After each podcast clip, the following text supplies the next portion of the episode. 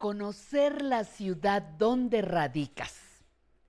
Los parques, los museos, la historia de las calles, los servicios que en ellas se encuentran, es un estímulo para nuestro cerebro. Todo lo que lo lleve a aprender lo pone feliz. Esto es aprender a envejecer.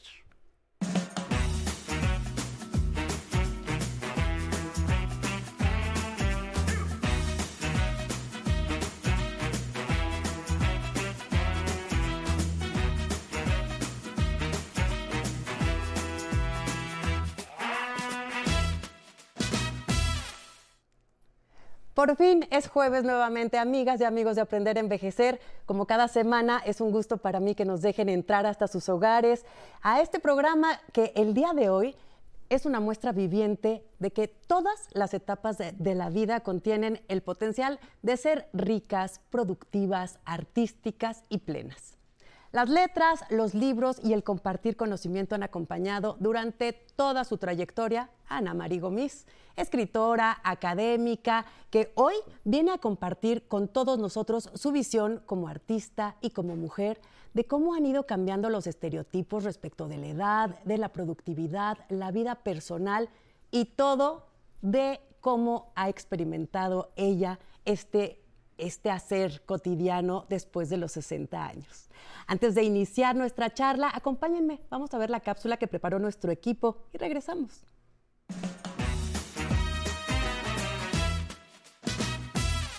La creación literaria es un proceso de liberación emocional e intelectual para cualquier persona.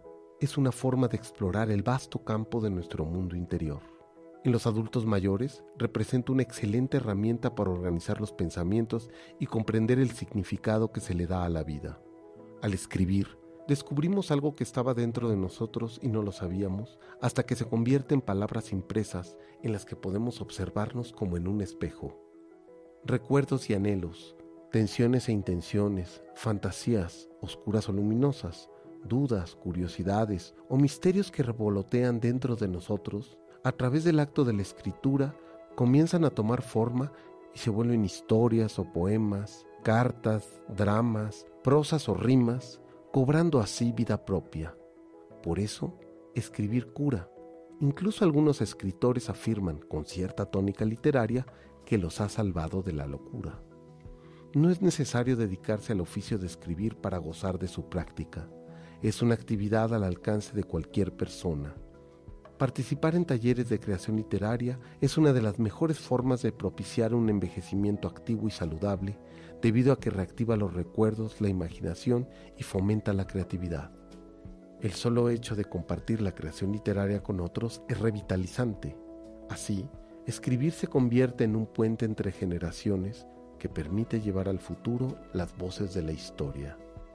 La escritura es un magnífico ejercicio mental para los adultos mayores porque estimula las funciones mentales, sociales y emocionales, además de fortalecer la autoestima.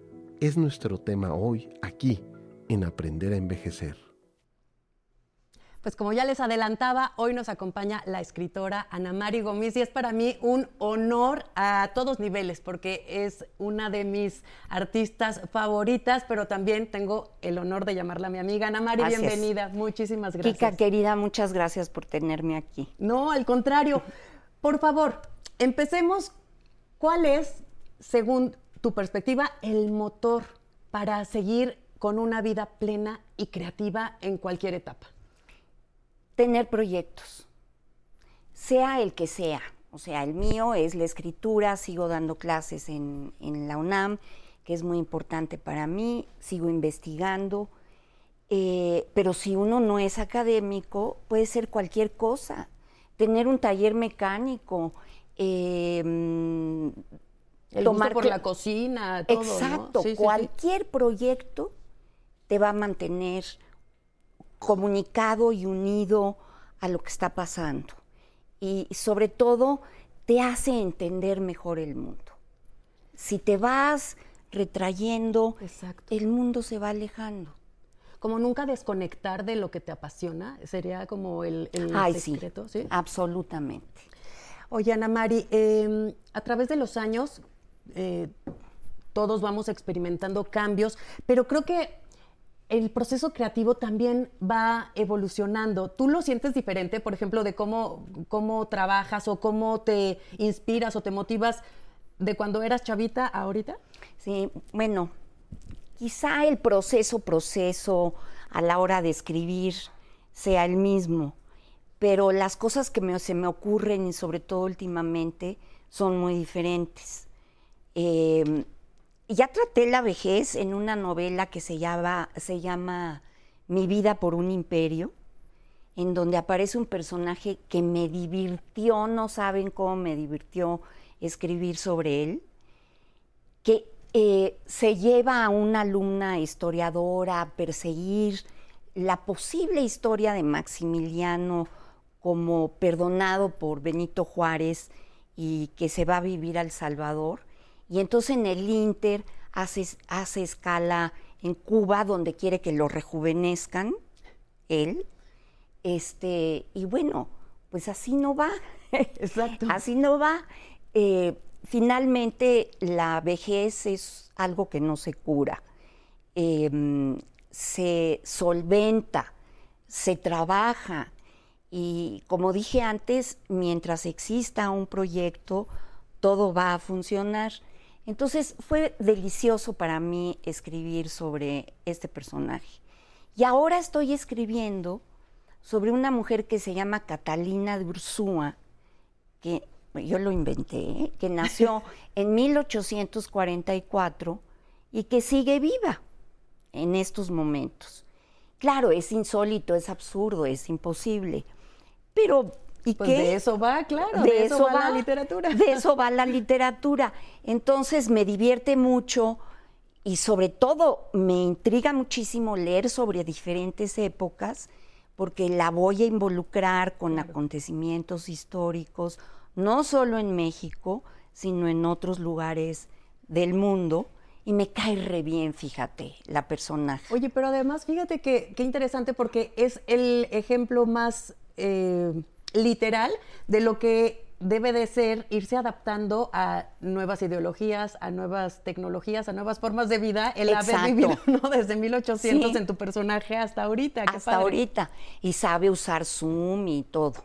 este, había una, una cosa muy linda que decía Oliver Sacks, el, el famoso neuropsiquiatra inglés que vivía en Estados Unidos y que murió hace poco escribió libros fantásticos como El hombre que confundió a su mujer ah, con un sombrero, para que se ubiquen, un antropólogo en Marte, era un tipazo. Entonces su abuela había nacido pues a mitad del siglo XIX y sin embargo adoptó todas las novedades del XX hasta que murió. Y el nieto le preguntó un día, bueno abuela, pero ¿Qué extrañas? ¿Hay algo que extrañes del pasado?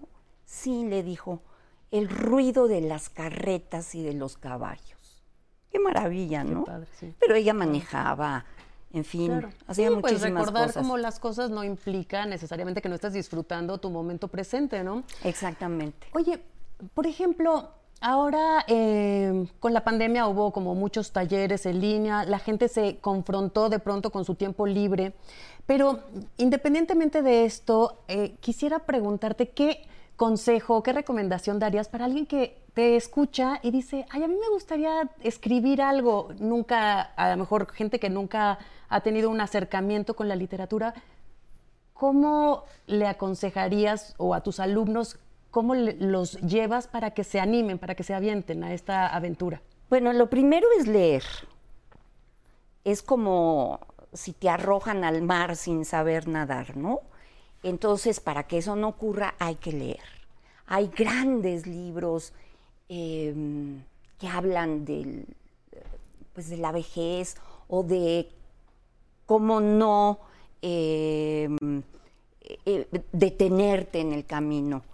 Eh, pienso en Marguerite Yourcenar y su maravilloso Memorias de Adriano, que ni era tan viejo, ¿eh? tenía como 64 años cuando empieza el libro. Pero uno como que los tiene, ¿no? Como, sí, bueno, yo este, cuando lo leí dije, no, pues sí, ya era hora que, que ya, ¿no? Este, muchos filósofos han eh, reflexionado sobre, sobre, esto. Norberto Bobbio, el, el gran filósofo eh, jurista italiano. Em, yo les recomendaría que empezaran escribiendo momentos importantes del pasado, eh, recuerdos de niños, eh, asuntos primordiales durante la adolescencia, cómo los fueron formando, cómo los hicieron ser quienes son hoy y ahora. Y, em, y pensar que mientras estemos aquí, pues tenemos todo por delante y que, y que hay muchísimas cosas que hacer. Escribir sobre la relación con la mamá, por ejemplo. Eso es, eso es una gran reflexión. O con el papá, sobre todo los hombres, ¿no? Que es más complicada la, la pues esta relación. No en vano Pedro Páramo. Claro. Este, y no en vano Telémaco buscando a, Ulises. Sí, se, vuelve como un, referente de una búsqueda siempre en estos vínculos. Es el gran, uno de los grandes temas literarios, eh, la búsqueda del padre, quién es el padre. O ustedes pueden hacérselo a los hijos. Yo que soy su padre, les digo quién soy.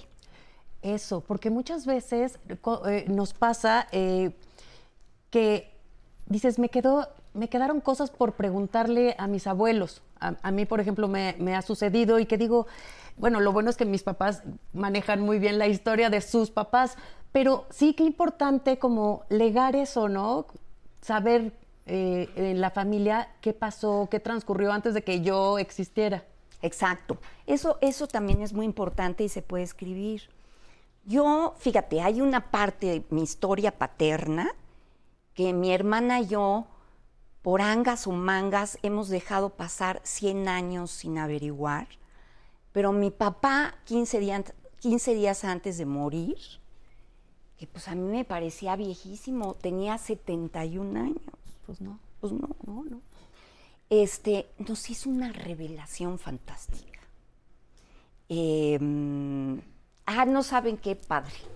Pero no sé si deba decirlo o no, papá, donde estés, se los puedo contar. Una licencia literaria. Nos dijo, eh, mis papás eran españoles, eran exiliados españoles, como Kika sabe, y em, nos dijo, no os voy a heredar ni el apellido. ¿Cómo que ni el apellido?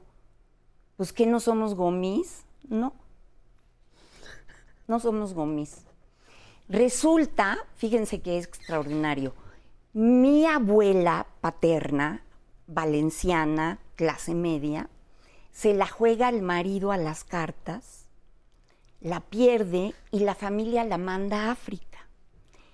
Y mi abuelo verdadero, e, esa señora, mi abuela, estaba casada con el señor Gómez. Y mi, y mi verdadero abuelo, que era Balaguer de Casteldefons, de Guadalés, no sé qué, y otra. Eh, era una familia primero catalana y luego valenciana, eh, que podías ubicar desde el siglo IX. Eh, se niega a ir a la guerra con Cuba porque era el segundo de la familia, era militar, y se fuga y se va a África y conoce a la abuela pero no se pueden casar porque mi, abuela está casada con el señor Gómez. Claro, claro, por supuesto. Entonces, para que mi papá no fuera hijo adulterino, mi abuelo se hizo pasar por el señor Gómez toda la vida. No. Es, una historia, ¿no? Bueno, está increíble. mi, es, mamá una delicia. Es una delicia. Mi mamá que sabía todo de mi papá se quedó tan azorada porque no la sabía. Entonces, para mi papá era un trauma. Era terrible. O sea, era algo que había guardado como Hombre, pesar. Se le salieron las lágrimas y dijo, si me hubieran puesto hijo adulterino, no hubiera podido ir a la Universidad de Madrid. Claro. Y entonces luego ya entendí por qué nunca en su vida vivieron en España mis abuelos.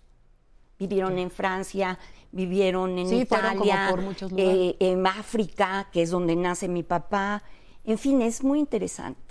Ana y Mari, todos tenemos historias así. Exacto, todos tenemos algo que aunque nos parezca muy cotidiano, es digno de contarse y de escribirse y a otras personas les va a parecer como muy fantástico. Exacto, exacto.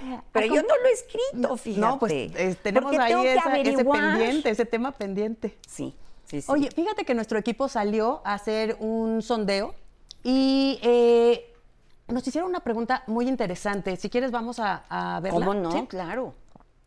Buenas tardes, ¿no? Para empezar, mi nombre es Moisés, tengo seten- 70 años y este, me gustaría conocer personas que les guste platicar de, de filosofía conmigo y que me digan dónde hay un lugar que podamos leer de filosofía. Eso es todo, ¿no? Ana Mari, en primera, qué joven se ve el señor Moisés. me, me Se ve re- impresionó. Sí. Para nada, parece un chavo. Sí, sí, sí, sí. Pero eh, es, es lo que te decía, esta inquietud que ha surgido en muchas personas por compartir, por acercarse a la literatura, ya sea a escribir, a comentar, a filosofar. ¿Cómo, cómo se hacen de un grupo? Bueno, él podría formar un grupo Claro. y puede, puede, yo le puedo ayudar. Si me escribe a Twitter es muy fácil, soy arroba Anamari Gomis, Gomis es con S, y sí soy Gomis, claro que soy Gomis. ¿Cómo que no? Eh, como demonios, ¿no? Este, y le puedo encontrar a gente que dé clases y que le sugiera lecturas e incluso discusiones filosóficas. Creo que es algo que hemos perdido. Los griegos siempre estaban reflexionando sobre la vida, el cosmos, lo cotidiano, eh, la muerte, Claro. etcétera. Y nosotros hemos dejado de, de reflexionar sobre todo esto. Tiene que venir una pandemia para que nos diga, a ver, espérenme, Sí. tense tranquilos. Tenemos que pensar qué está pasando, ¿no? Y finalmente este intercambio, el, el dialogar con otros y no pimponear las ideas, digamos, Eso. enriquece mucho. enriquece muchísimo. Entonces, si, si este señor que parece chavo me, me escribe, eh, o escríbame a mi, a mi mail, Sí, aquí también este, vamos a, a canalizar siempre todas las, Perfecto. las dudas y las inquietudes que nos hagan llegar. Entonces, pues está perfecto porque no pueden ir encontrando como una guía para formar su propio grupo, para adherirse. Exacto, y él puede otros. formar un propio grupo y pasarla muy bien, ¿eh? Y aprender muchas cosas y fascinarse con lo que han dicho muchos pensadores, eh, porque eh, finalmente, como diría Schopenhauer, hablamos de muchas cosas, pero detrás de nosotros lo que está verdaderamente es la sombra de la muerte Claro. no, no quiero ser eh, Sí. pesimista, es una realidad. Yo creo que podemos pasarla muy bien en el Inter Claro, y hacer sí, muchas cositas. Y además, exacto, eso puede ser como una motivación a vivir muy bien, a vivir muy plenamente. Casi se nos termina el tiempo, pero no quiero eh, dejar de comentar esto que decías, de puntualizar que para escribir es muy importante leer, eh, nutrirnos. ¿Qué dos o tres libros a lo mejor le podrías recomendar al público que a lo mejor nunca se ha eh, interesado especialmente, pero ahorita oyéndote se le antoja como asomarse a este mundo de la literatura? ¿Qué libros, qué títulos pueden ser como una buena ventana? Bueno, pues podemos pensar en, ¿quieren escritores mexicanos o...? Pues o- creo que sería bueno, Bueno. para eh, como que estén muy unificados los criterios, ¿no? Sí, estoy de acuerdo.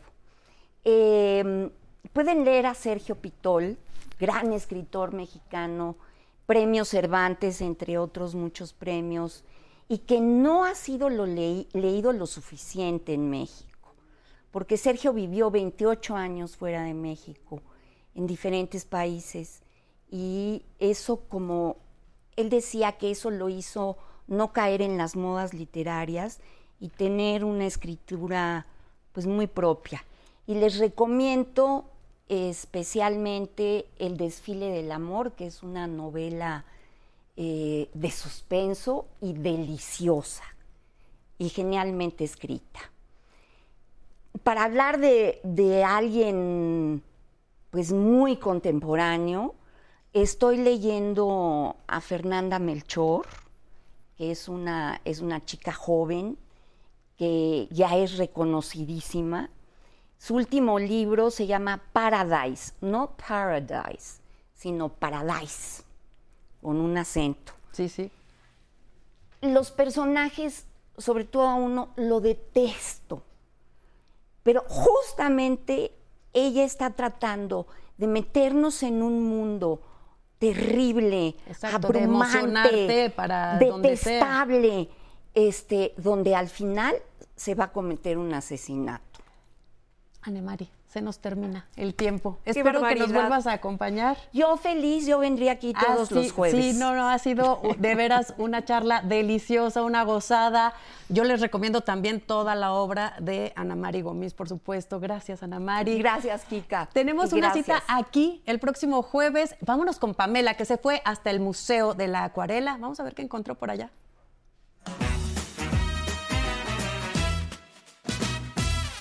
Nos encontramos en Coyoacán, en el Museo Nacional de la Acuarela, que ya está abierto al público, pero con previa cita. Vamos a conocerlo.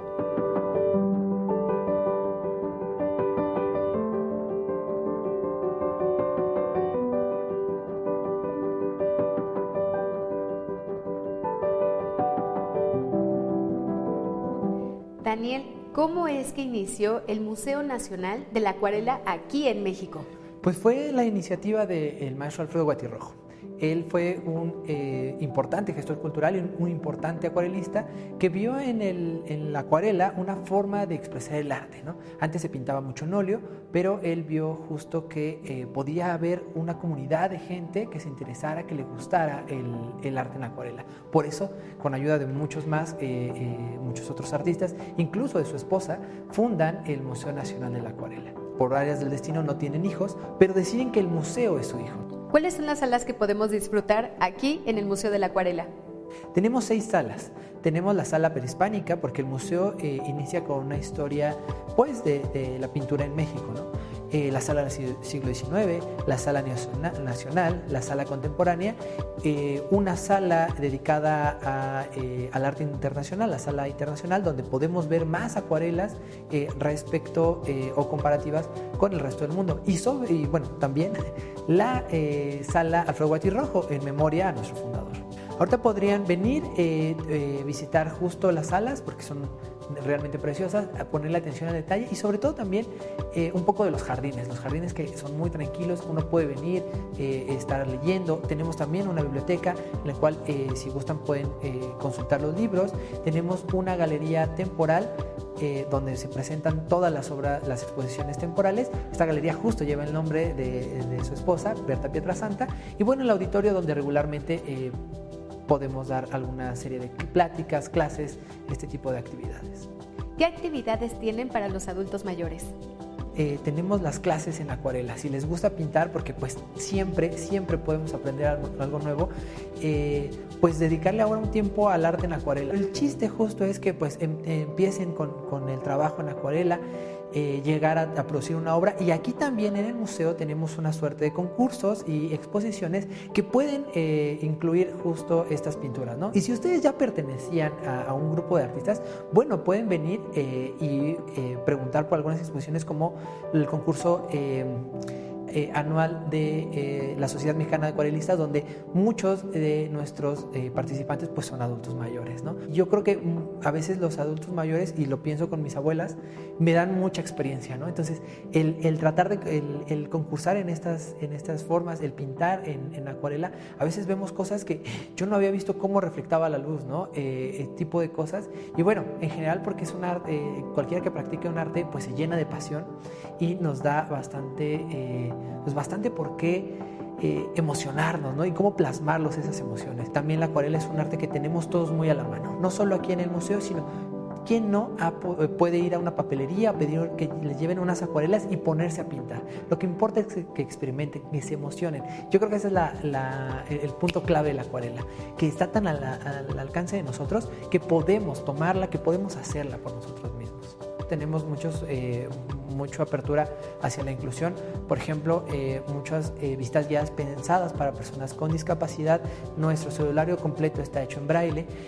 pero, por ejemplo, para los adultos mayores, bueno, algunas de las actividades que tenemos son visitas especializadas con algún enfoque específico o en dado caso de que lo necesiten se lleguen a cansar, aquí tenemos sillas de ruedas que les podemos prestar sin ningún costo para que puedan recorrer las salas pues, tranquilamente. Agenda tu visita y conoce más sobre la técnica de la acuarela. Nos vemos en la siguiente cápsula en Aprender a Envejecer. ¿Cómo están? Feliz jueves para todos. Y justo hablando de las actividades que ustedes pueden hacer, les recomiendo que visiten el Museo de la Acuarela en la Ciudad de México. Está muy tranquilo y el ambiente es muy agradable.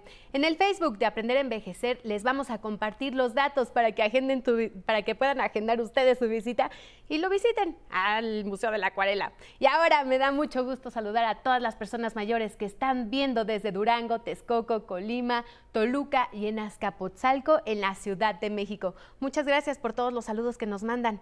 Y no pueden faltar los saludos que nos mandan desde el Facebook Live, como Teresa Fuentes, que nos manda mensaje desde Ecatepec de Morelos, Estado de México. Isela Bocanera nos saluda desde Villahermosa, Tabasco. Lourdes Campos presente en el Facebook Live y Rosy Ramos también conectada en el Facebook Live.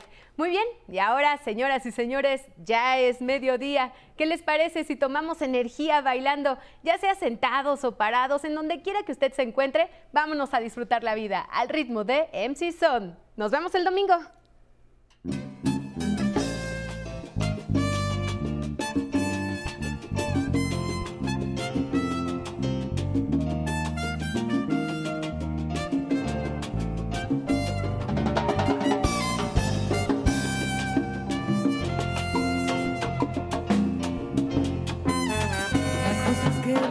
Siento que